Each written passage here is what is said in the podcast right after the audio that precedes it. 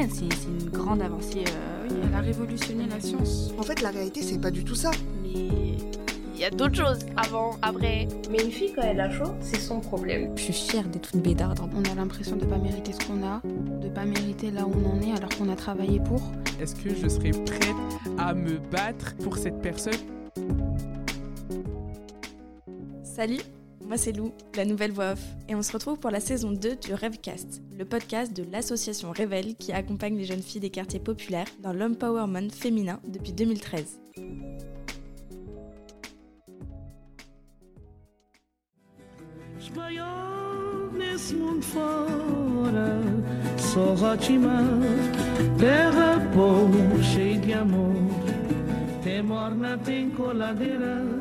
Salut Aujourd'hui, les filles ont choisi de te parler de la migration, parce que ça fait partie de leur histoire et ça les touche de près ou de loin. Bon, les filles et moi, on n'est absolument pas des experts dans le domaine, mais elles vont surtout te partager leurs expériences et anecdotes, et moi, je vais essayer de t'apporter tout au long de l'épisode des définitions de plus experts que nous.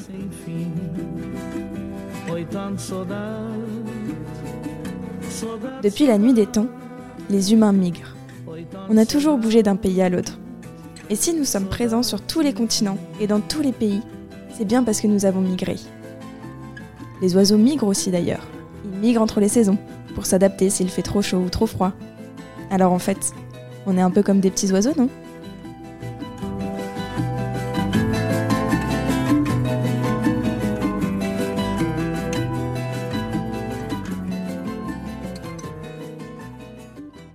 Coucou les filles, j'espère que vous allez bien. Euh, aujourd'hui, on est là pour parler de l'immigration et tout. D'abord, je me présente, je suis Fatima, euh, j'ai 20 ans, je suis en première année en sciences infirmières.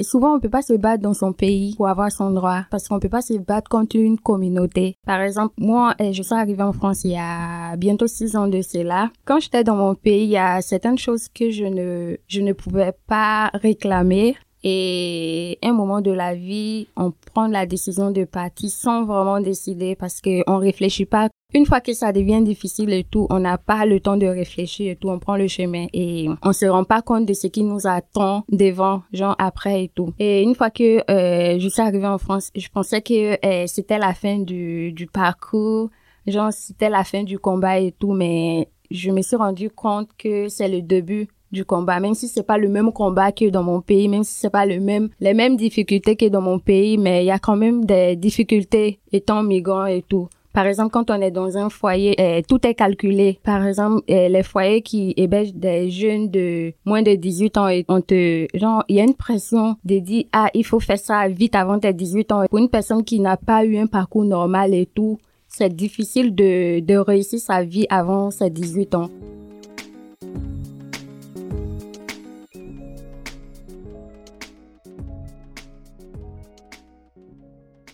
Nous sommes aujourd'hui, dans tous les pays du monde, entourés de migrants, qui sont d'ailleurs différents des réfugiés. On entend tout le temps des mots comme réfugiés, migrants, étrangers, demandeurs d'asile, expatriés et bien d'autres encore. Mais au final, quelles sont les réelles définitions officielles? Donc pour commencer, selon l'ONU, les réfugiés sont des personnes qui se trouvent hors de leur pays d'origine, en raison d'une crainte de persécution, de conflits, de violence ou d'autres circonstances qui exigent une protection internationale, comme par exemple pour des raisons politiques, climatiques, religieuses, ethniques, etc.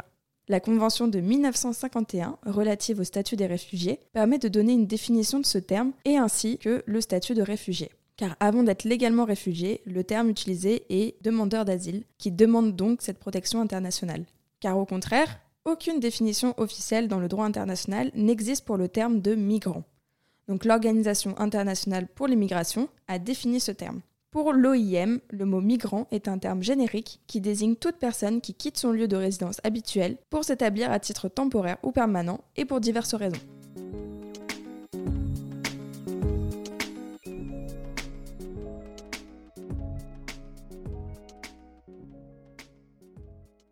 Et souvent aussi, il y a des foyers de 18-25 ans. Tu es obligé de, de, de, de, faire les choses comme, au fait, euh, tu te retrouves dans, t'as fait quelque chose, mais tu viens te retrouver dans quelque chose d'autre qui, c'est vrai, qui n'a rien à voir avec les difficultés, qui est très loin d'être avec les difficultés que t'as rencontrées dans ton pays et tout, mais, et souvent, très souvent, euh, les conditions et puis la, la pression fait qu'on prend une décision qu'on ne veut pas par exemple, euh, avoir des projets longs, t'as pas trop envie de faire des projets longs parce que la situation ne permet pas de, de faire les projets longs et tout.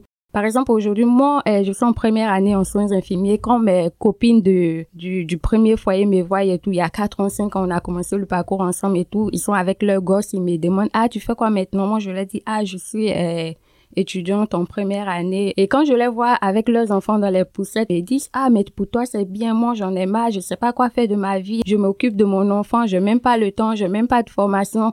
Alors que c'est pas la vie qu'elle voulait depuis le début, au fait. Mais la, situation a fait que qu'elle se sent retrouvée dans ce genre de situation. Et moi, arrivé un moment de ma vie, même, je voulais faire un report de scolarité ou euh, abandonner les études parce que les conditions de vie ou la pression où on, on, te dit ah il faut faire vite pour avoir un logement il faut travailler pour avoir des fiches de paye il faut faire ceci il faut faire cela sinon sinon. Alors que moi je sais que j'ai envie de faire des études et tout mais la situation me permet pas souvent et tout. Mais c'est très difficile. Il faut avoir la mentalité euh, comment on dit? La motivation.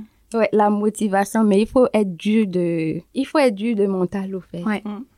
et pour pour avoir parce que c'est très très difficile et on s'est dit une fois qu'on est là et c'est bon, mais il y a beaucoup de choses à faire pour atteindre ces objectifs. C'est vrai. Et tu en penses quoi?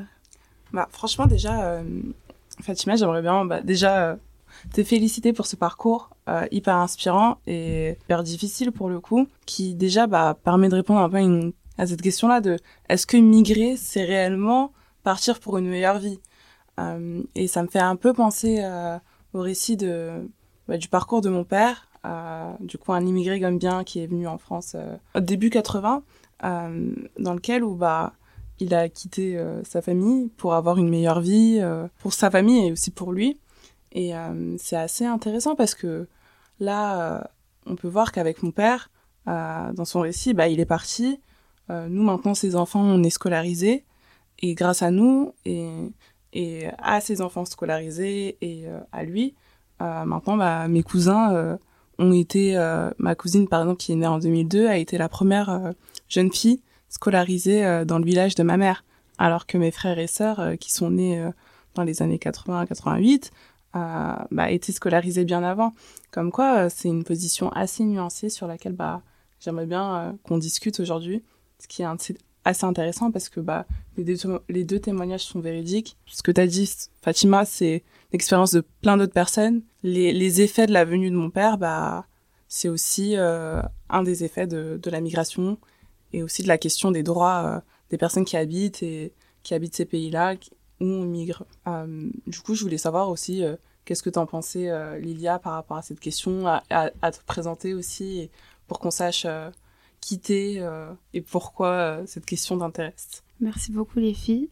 Bah, merci pour vos partages. Et Fatima, euh, bravo pour euh, ce que tu as fait. Parce que je sais pas si à 15 ans, on a tout le courage de se dire euh, un jour, je quitte la situation que je vis pour une meilleure vie et je risque ma vie en fait. Donc pour ça, bravo parce que je pense que c'est un exemple inspirant pour plein de jeunes femmes il y a beaucoup, beaucoup de jeunes femmes qui vivent des situations euh, dont on parle pas, dont on n'a pas connaissance. Et c'est pour ça que je pense qu'il est important de, de souligner d'éclaircir les parcours comme celui-ci. Euh, moi, je m'appelle Lilia, j'ai 22 ans et euh, je suis étudiante en Master 2 de droit international et européen. Et la thématique, se battre pour ses droits. Déjà, quand on s'arrête à ses droits, on voit, je pense, le lien entre moi, mon parcours et, et cette thématique-là cette thématique-là m'intéresse particulièrement parce que moi, c'est aussi une situation de, précarité qui a révélé ma sensibilité pour les droits humains, qui, je pense, est une notion qui, dépasse toutes les frontières euh, terrestres. C'est-à-dire que chacun devrait avoir les mêmes chances, qu'importe euh, son milieu social ou son origine. Et ces histoires-là, je pense qu'il y en a des milliers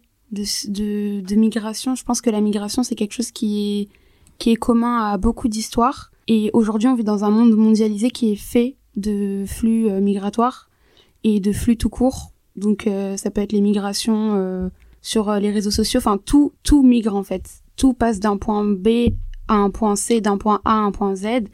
Et je pense que il faut humaniser ces, ces flux-là. Dans, dans nos, nos histoires personnelles, je pense qu'on a toutes une histoire euh, de migration d'un départ. Et euh, la migration, elle implique un, constat de, de, voir que de là d'où l'on vient, on n'a pas euh, la, vie qu'on mérite, la vie qu'on qu'on pourra avoir. Et le fait de partir pour une vie meilleure, c'est en soi se battre. Et moi, je pense que exister, l'existence même, c'est un combat parce qu'on se bat tous les jours pour pour le respect de nos droits, pour exister, pour vivre et pour mener la vie la vie qu'on souhaite. Je sais pas si vous euh, vous avez une autre définition de la notion de, combat et du fait de se battre, rien que le terme pris comme tel, sans forcément parler de, migration.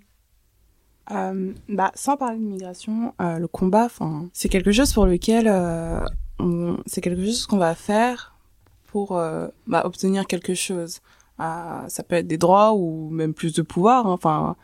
Une, une mauvaise personne peut, enfin, peut se battre, mais surtout, je pense que pour euh, pour recentraliser la question, c'est surtout de se demander qu'est-ce que la migration? Est-ce que dans ce qu'on appelle migration, nous aujourd'hui dans cette thématique, on peut parler euh, d'expatriation? Ou est-ce qu'on parle que des migrations euh, Afrique-Europe, enfin Nord-Sud ou plutôt euh, migration euh, changer d'un pays euh, occidental vers un autre pays occidental? Par exemple, euh, Fatima, qu'est-ce que t'en penses toi? Je pense que quand, quand on décide de partir, on parle pas de droit d'abord, on cherche la liberté. Et une fois qu'on décide de partir, t'as pas même, t'as même pas le temps de dire oui, euh, je cherche mes droits. Tu cherches ta liberté d'abord avant de parler des, droits. Je suis d'accord avec toi, Fatima. J'ai posé la question parce que je pense, et vous me direz ce que, si vous êtes d'accord ou pas, que le terme même de migration implique un combat. C'est-à-dire que pour moi, le fait de migrer, souvent, euh, voilà, je généralise pas, mais souvent on migre pour euh, parce qu'on recherche une vie meilleure, pour des, pour une condition, pour euh, une condition de vie euh, décente.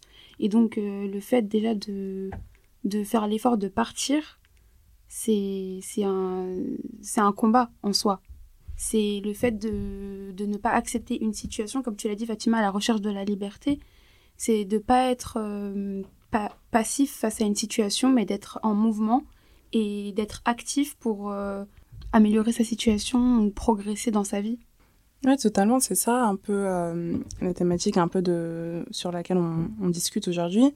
Euh, après, bah, il y a y a un peu des points euh, sur lesquels bah on peut euh, ne pas être d'accord sur le fait de est-ce que ça, ça revient clairement sur la sur le thème, mais est-ce que, enfin, pour du coup cette recherche de liberté dont vous parlez depuis tout à l'heure, qui est franchement fondamentale pour le coup, et pour cette recherche de liberté et de droit, euh, est-ce qu'il faudrait peut-être pas mieux se battre dans son pays ou du moins dans l'endroit de à l'endroit dans lequel on dans lequel on est dans lequel on vient pour ensuite déjà si cette révolte entre guillemets marche si ce combat fonctionne pour ensuite bah, nous servir déjà à nous mais aussi euh, à, à notre population à nos à nos citoyens vous vous qu'est-ce que vous en pensez? Et c'est ce que je dis depuis le début. On peut pas se, euh, bon, on peut se battre dans son pays, mais ça dépend de, des contextes, au fait. Genre, ça dépend des situations. On peut pas dire, euh, on se bat contre une communauté. Depuis le début, c'est ce que je dis. Genre, quand tu décides de partir, je, je prends exemple sur moi. Mm. Je pourrais pas rester pour dire, ouais, je vais euh, me battre pour avoir euh, mes droits. Mais je vais parler de droits où? De, d'une famille qui, qui, qui est un peu spéciale et tout, qui, par exemple, euh, chez nous, Mm. dans ma communauté et tout, c'est bon, je dis pas pour chez tout le monde en, en Côte d'Ivoire. hein. Moi, je- par exemple, chez nous, on sait que à l'âge de 15 ans, 16 ans, tu dois te marier. Et c'est euh, depuis tout petit, on met dans notre tête que on doit se marier à l'âge de 15 ans, 16 ans. Quand t'as 20 ans, t'es pas marié, on te trouve vieille. Donc, on grandit avec et tout. Et toi, à, à 16 ans ou à 15 ans, tu viens dire, ouais, je, je veux mes droits. Mais tu vas parler de quel droit ou et devant qui et qui va te soutenir? Donc, le mieux, c'est de, de partir ou de, de faire autrement. Donc, c'est pour cela que je dis, on peut pas se, se battre dans, ce, dans son pays. Bon, ça dépend des contextes. On Ça peut dépend, se, ouais, ça Mm, dépend. Je suis d'accord. Oui, pour revenir sur ça, Fatima, ça, ça dépend du contexte. Il y a des, il des, des endroits euh, dans lesquels on peut pas se battre, clairement, parce qu'on n'a pas le droit de se battre ou qu'on n'a pas les outils pour se faire entendre. Je pense que le fait de se battre, c'est le fait d'être vocal par rapport à un problème, le fait de pouvoir en parler et d'être écouté surtout pour espérer un changement ou faire changer les choses. Après, euh, moi, ma vision des choses, elle est assez, euh, elle est, je pense qu'elle est en construction parce que on peut pas, je pense qu'on peut pas répondre à la question si on vient pas d'un certain milieu. Je sais pas si à la place de Fatima, je serais restée pour me battre sur place ou si j'aurais fui. Je peux pas me prononcer parce que j'ai pas connu ce qu'elle a vécu. En tout cas, pour ma part, euh, on est en France, on vit en France. En tant que française, on est un, on est dans un pays où on a des droits on a la chance d'avoir les outils pour se battre, se mobiliser, protester, se faire entendre. C'est d'ailleurs le cas actuellement quand on regarde ce qui se passe dans les médias, l'actualité. Moi, je pense que partir, c'est pas forcément la solution complète, mais dans ma vision des choses, le départ peut servir à mieux s'armer pour euh, revenir et euh, changer les choses. Euh, j'entends par là le fait de, de, faire sa propre expérience à l'étranger, de se confronter à d'autres modèles de réflexion, à d'autres systèmes juridiques, à d'autres cultures juridiques, parce que là on parle de droit. Pour changer les choses, on se sert du droit, des lois qui existent, de nous ce qu'on peut ou ne peut pas faire. Et euh, moi, je pense que le départ, euh, s'il s'inscrit dans une certaine temporalité, il peut euh, permettre de résoudre le problème, je sais pas, mais d'acquérir les moyens pour espérer le faire, aller ailleurs pour, comme je vous l'ai dit, découvrir d'autres choses, voir comment ça fonctionne ailleurs, comparer les systèmes de droit, s'en inspirer et peut-être ramener cette inspiration-là dans le pays duquel on vient et où on veut changer les choses. Après, partir, ça peut être aussi fuir quelque part, mais partir pour revenir, ça peut être une solution à voir ce qu'on en fait en fait de ce départ-là. Comment on s'en sert et comment il nous permet d'évoluer et de progresser. Ouais, t'as raison parce que euh, partir, euh, oui, partir un moment, c'est c'est le plus important. Euh, je sais pas comment on dit, mais souvent il faut partir pour comme tu viens de le dire, pour s'armer et pour retourner. Ouais, partir pour mieux revenir. Ouais, pour mieux revenir. Et ça, c'est, c'est quelque chose, oui, que, par exemple, moi, après mes études comme ça, je peux créer peut-être quelque chose. Parce que moi, je ne suis pas partie pour moi seule. Je, je suis partie pour donner l'exemple aux autres qui vont, gens qui vont, qui vont me suivre, en fait. Genre partie pour, pour montrer aux autres qu'on peut partir et avoir une belle vie. Oui, mais pas une belle vie qu'on désire, mais une, la vie qu'on mérite, au fait le fait de partir et puis, bon, me voir en train de réussir mes concours, devenir ce que je veux, genre infirmière peut-être euh, dans trois ans, où euh, les jeunes filles euh, de, de 15 ans, 14 ans vont dire, ah, bon, notre grande sœur ou notre cousine de, de telle année a fait ceci, mais aujourd'hui, elle a réussi et tout. Donc, j'ai envie de faire pareil comme elle. Bah, franchement, je trouve ça hyper intéressant ce que vous avez dit et c'est inspirant. Bah, déjà pour les générations futures et même pour les anciens. Enfin, ils ont un peu semé les graines pour nous, pour qu'on puisse être là, pour qu'on puisse parler de ça. Après, moi, je pense que faut différencier deux situations. Fatima, dans ce que tu dis, on comprend que, enfin, tu viens, tu nous l'as dit, hein, tu viens de Côte d'Ivoire. Donc la Côte d'Ivoire, elle a clairement pas la même situation actuelle que la France, tu vois. Et en fait, moi, je trouve que il faut nuancer dans le fait que en France, on a beaucoup plus de possibilités d'expression, d'expression de droit, sans avoir de répression possible, pour ensuite, euh, bah, atteindre les droits qu'on souhaite. En fait, je trouve que faut faire cette distinction là parce que c'est très respectable le fait de partir dans un pays. Moi, je trouve que dans ce que tu fais, t'ouvres la voie pour les futures générations sans qu'elles aient forcément le besoin genre de partir euh, dans un autre pays. T'ouvres la voie pour qu'elles puissent faire ça euh, en Côte d'Ivoire. Mais euh, en France, par exemple, on a, bah, si par exemple on pense à Révèle, eh ben c'est une association dans laquelle où on exprime des droits, une association dans laquelle on se bat pour des droits qui sont les mêmes dans, enfin la situation des femmes, même si en, en France le pays est un peu plus développé entre guillemets, la situation des femmes dans les autres pays, elles sont elles sont très semblables. On n'a pas forcément accès à une bonne éducation euh, du fait de notre genre. Je trouve qu'en fait, point de départ de ce que vous dites, c'est surtout euh, le collectif. Enfin, l'ensemble, c'est, c'est jamais seul, en fait. Tu vois, genre, Fatima, ton expérience, eh ben, il y a plein d'autres femmes qui ont vécu la même. Et tout, tout cet ensemble de femmes, va faire que ça va mener à un changement. Mais pourquoi pas directement réunir toutes les femmes dans un pays si on a la possibilité, tu vois? Si par exemple en France, comme on le fait à Révèle, on est toutes réunies, et ben là on a beaucoup plus de voix qui font qu'on peut changer les choses. Donc là, ça permet aussi d'apporter une nouvelle perspective dans la discussion. Est-ce que vraiment, dans certaines situations, hein, bien sûr dans d'autres situations, euh, fuir pour une meilleure vie, c'est la clé. Mais est-ce que dans d'autres situations, on pourrait pas plutôt réfléchir à des situations dans lesquelles on se dit ah bah peut-être qu'il faudrait créer quelque chose. On peut créer quelque chose pour changer les choses et pas plutôt essayer d'aller voir ailleurs entre guillemets, sans réduire euh, votre propos bien sûr.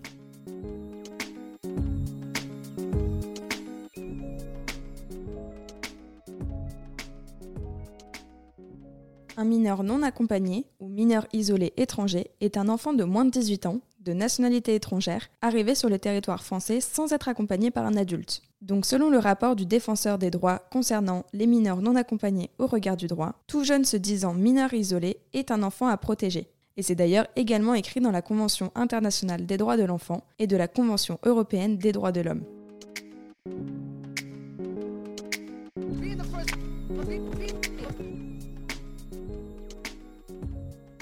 Euh, moi, je pense que fuir pour avoir une meilleure, euh, une meilleure vie, non, on fuit pour, pour vivre, au fait. Hmm. Je ne sais pas si vous Ah me oui. comprenez. On Hmm. fuit pour vivre, pas pour avoir une meilleure vie. Parce que quand tu fuis, euh, tu sais pas ce qui t'attend devant.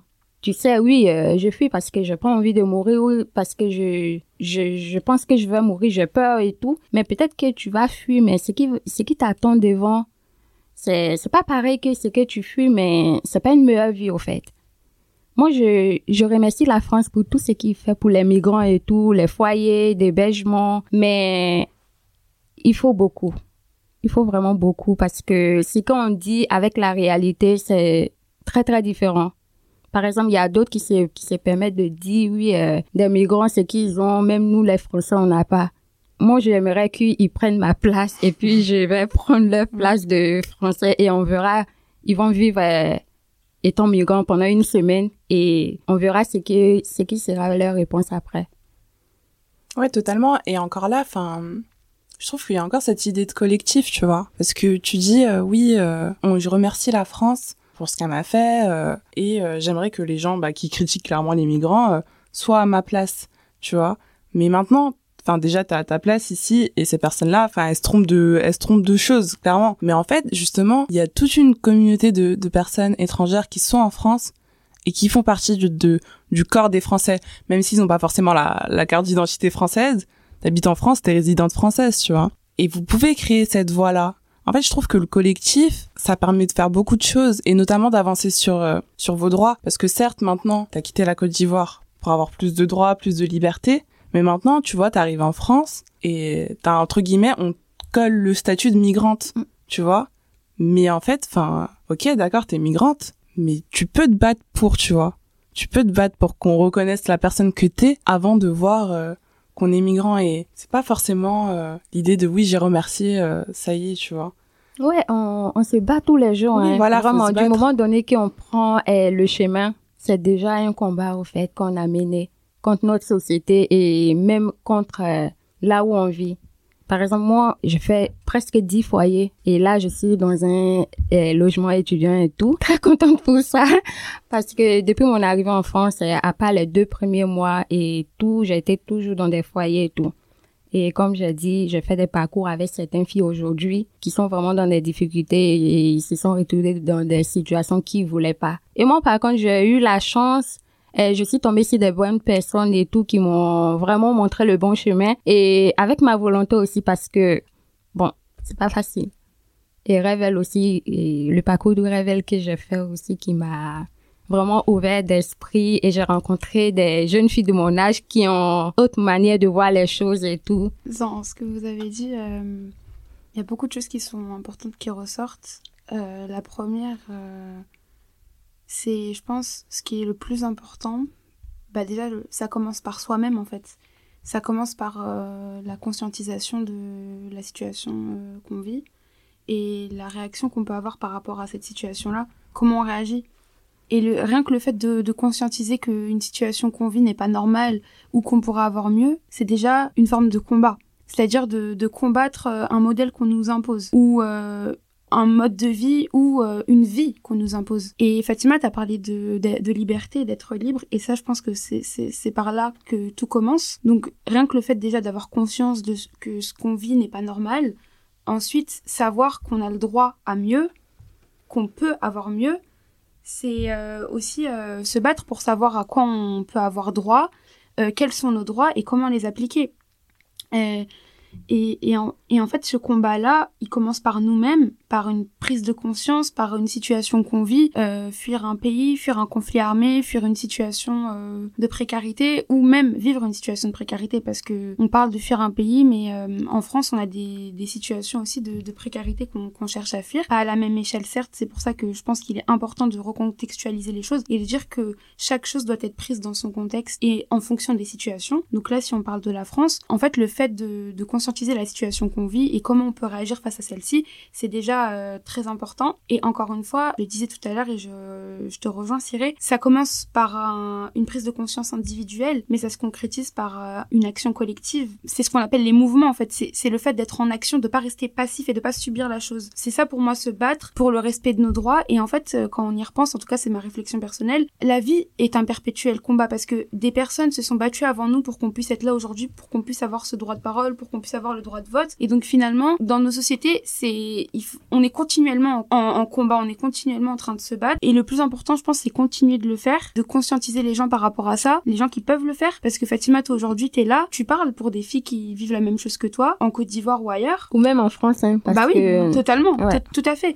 Et, et ça, c'est important parce que le, le, fait de donner la parole à des personnes qu'on invisibilise ou des personnes qui n'ont pas la parole ou qui ne peuvent pas la prendre, parce que on, a, on, on devrait tous avoir le droit de s'exprimer sur euh, bah, sur des situations qu'on vit pour les dénoncer ou pour euh, agir dans le sens du changement. Malheureusement, c'est pas le cas de partout et c'est pas le cas pour tout le monde. C'est pour ça qu'il est important d'inclure en fait les personnes euh, que ça concerne et les personnes qu'on invisibilise parce que ces droits-là, on les a tous, en fait. Euh, je suis totalement d'accord et euh, je voulais revenir euh, sur euh, ce que tu as dit, euh, qui fait écho à ce qu'on a dit tout à l'heure par rapport à la notion de qu'est-ce que c'est se battre, en fait. Tu parles de conscientiser et en fait, moi je trouve que, bah, comme tu l'as dit, en fait, c'est déjà une forme de combat. La résilience, savoir que ce qu'on vit, c'est pas ce qu'on est censé vivre. Et tout ça, en fait, c'est déjà une forme de combat et même je trouve que par rapport à comment la thématique a été posée, faut-il se battre pour une meilleure vie? Faut-il se battre pour ses droits dans son pays ou partir pour une meilleure vie? Déjà, je trouve que c'est un peu, euh, c'est vraiment un côté bien français, je trouve, parce que bah, en France, on a vraiment une image de je me bats pour mes droits à 1789, j'enlève des pavés, je les jette et tout, et, euh, et je me bats pour mes droits, alors que bah en fait c'est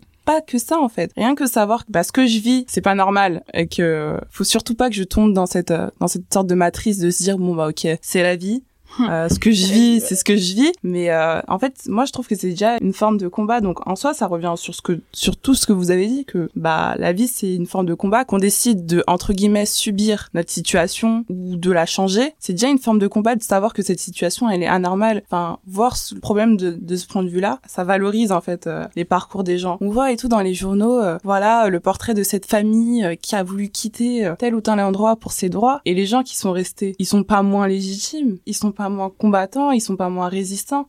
Ils résistent par la pensée. Et ça, c'est fort, en fait. Et euh, je trouve que c'est assez, euh, souvent dans les discours qu'on peut voir, par exemple, sur les médias, bah, assez mis en avant et je trouvais que c'était important euh, vraiment de le remettre à sa place cette question de, de, partir ou rester en fait. Et moi je voulais parler sur un point aussi par rapport aux jeunes qui sont dans des foyers et très souvent, oui, il y a des foyers, mais il y a vraiment pas des foyers pour tout le monde, en fait. Et on peut pas avoir le foyer pour tout le monde. Et du coup, euh, souvent, on se retrouve dans, des foyers vraiment pas possibles et ça répond pas à nos besoins. Je pense que euh, l'État français, bon, déjà, je, je sais pas comment on dit, mais je minimise pas ce que l'État a mis en place et tout. C'est déjà très bien parce que si j'avais ça dans mon pays et tout, j'allais pas me retrouver ici. Mais déjà, il faut que l'État met en place encore des foyers adaptés à certaines situations et tout. Parce que souvent on se retrouve dans des foyers et vraiment on se demande qu'est-ce qu'on fait là.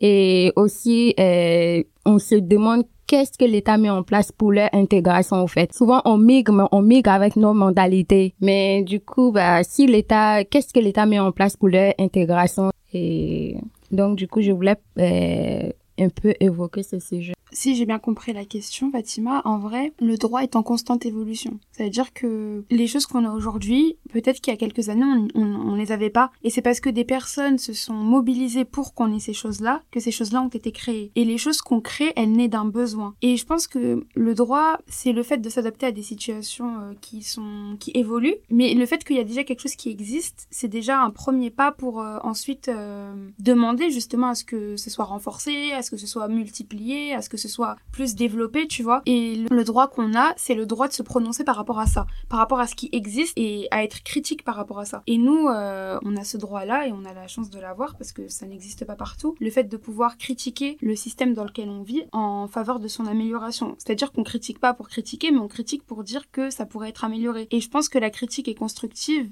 euh, en partie quand la parole est donnée à ceux qu'elle concerne, à ceux que qu'elle concerne, ceux qui la vivent cette situation-là. Donc après, euh, ça rejoint encore une fois ce que tu disais, euh, Cyril, tout à l'heure. En fait, la question en elle-même, c'est le serpent qui se mord la queue parce que quand tu vis une situation que tu veux meilleure, que tu sais que tu mérites quelque chose d'autre et que tu agis pour euh, vers ce modèle-là, vers ce, ce que tu vas atteindre, bah en fait, t'es toujours en train de te battre parce que quand t'es sur place, tu te bats, quand tu migres, tu te bats, quand t'arrives euh, dans un autre pays, par exemple, tu te bats aussi. Et je pense que l'inspiration pour améliorer euh, ce qu'on connaît, elle peut venir euh, des autres pays. Je pense que, ouais, comme je l'ai dit tout à l'heure, on vit dans un monde qui est mondialisé. Les flux, ils sont pas que migratoires, ils sont dans tous les sens. On interagit tous d'un pays A à un pays B. Et je pense que dans ces échanges-là, qu'il y a une richesse qu'on pourrait utiliser pour améliorer nos systèmes et, les rendre euh, plus résilients aussi. Totalement. Après, bon, bah, moi, je reste sur ma position. Après, moi, c'est l'exemple que j'utilise, la France, parce que, bah, c'est le pays que je connais le mieux, le pays dans lequel j'ai habité. Mais dans le cas de la France, on ne subit pas de répression pour les idées qu'on vit, pour les causes qu'on soutient. Et je trouve que c'est vraiment important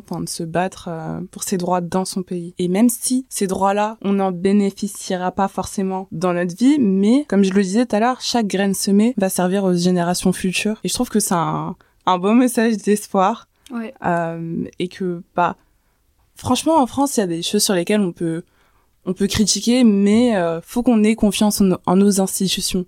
Par la démocratie, on représente nos institutions. Si on veut changer les choses, on a le pouvoir de changer les choses.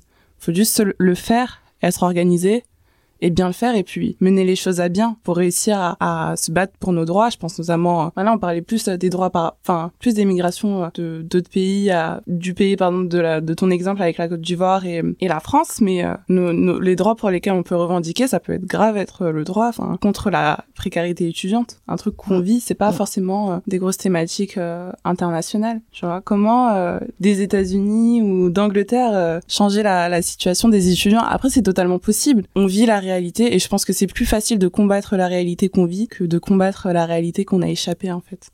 Ouais, dans ces situations comme ça, bien sûr, parce que dans des situations comme la tienne, mais c'est beaucoup plus compliqué en fait. On aspire à mieux et on mérite mieux, tu vois. Ouais, t'as totalement raison et tout. Parce que étant même étudiante, migrante et étudiante et tout, je me reconnais. Vu que eh, je suis étudiante, actuellement je vis dans un logement étudiant et du coup eh, les études de la première année en soins infirmiers c'est très très difficile et tout. Ça demande beaucoup beaucoup de temps, beaucoup de révision pour une personne qui n'a pas eu un parcours normal et tout. Pour dire ouais j'ai eu mon lycée, j'ai eu ça, j'ai eu ça, j'ai eu ça. Et pour des personnes comme nous, bon c'est un peu compliqué de cumuler le, le, les coûts et le travail pour pouvoir payer son logement. Par exemple, euh, moi, moi, je vis avec 450 euh, euros par mois et dans les 450 euros, j'ai un loyer à payer, mon transport et mon téléphone. Et en plus de ça, il faut que je travaille. Donc, du coup, la précarité des étudiants, il faut vraiment aussi que l'État pense un peu à ça parce que, oui, il y a des aides et tout, mais ça suffit pas. On critique pas pour critiquer, on critique pour que ça s'améliore. Moi, je suis d'accord avec le fait que euh,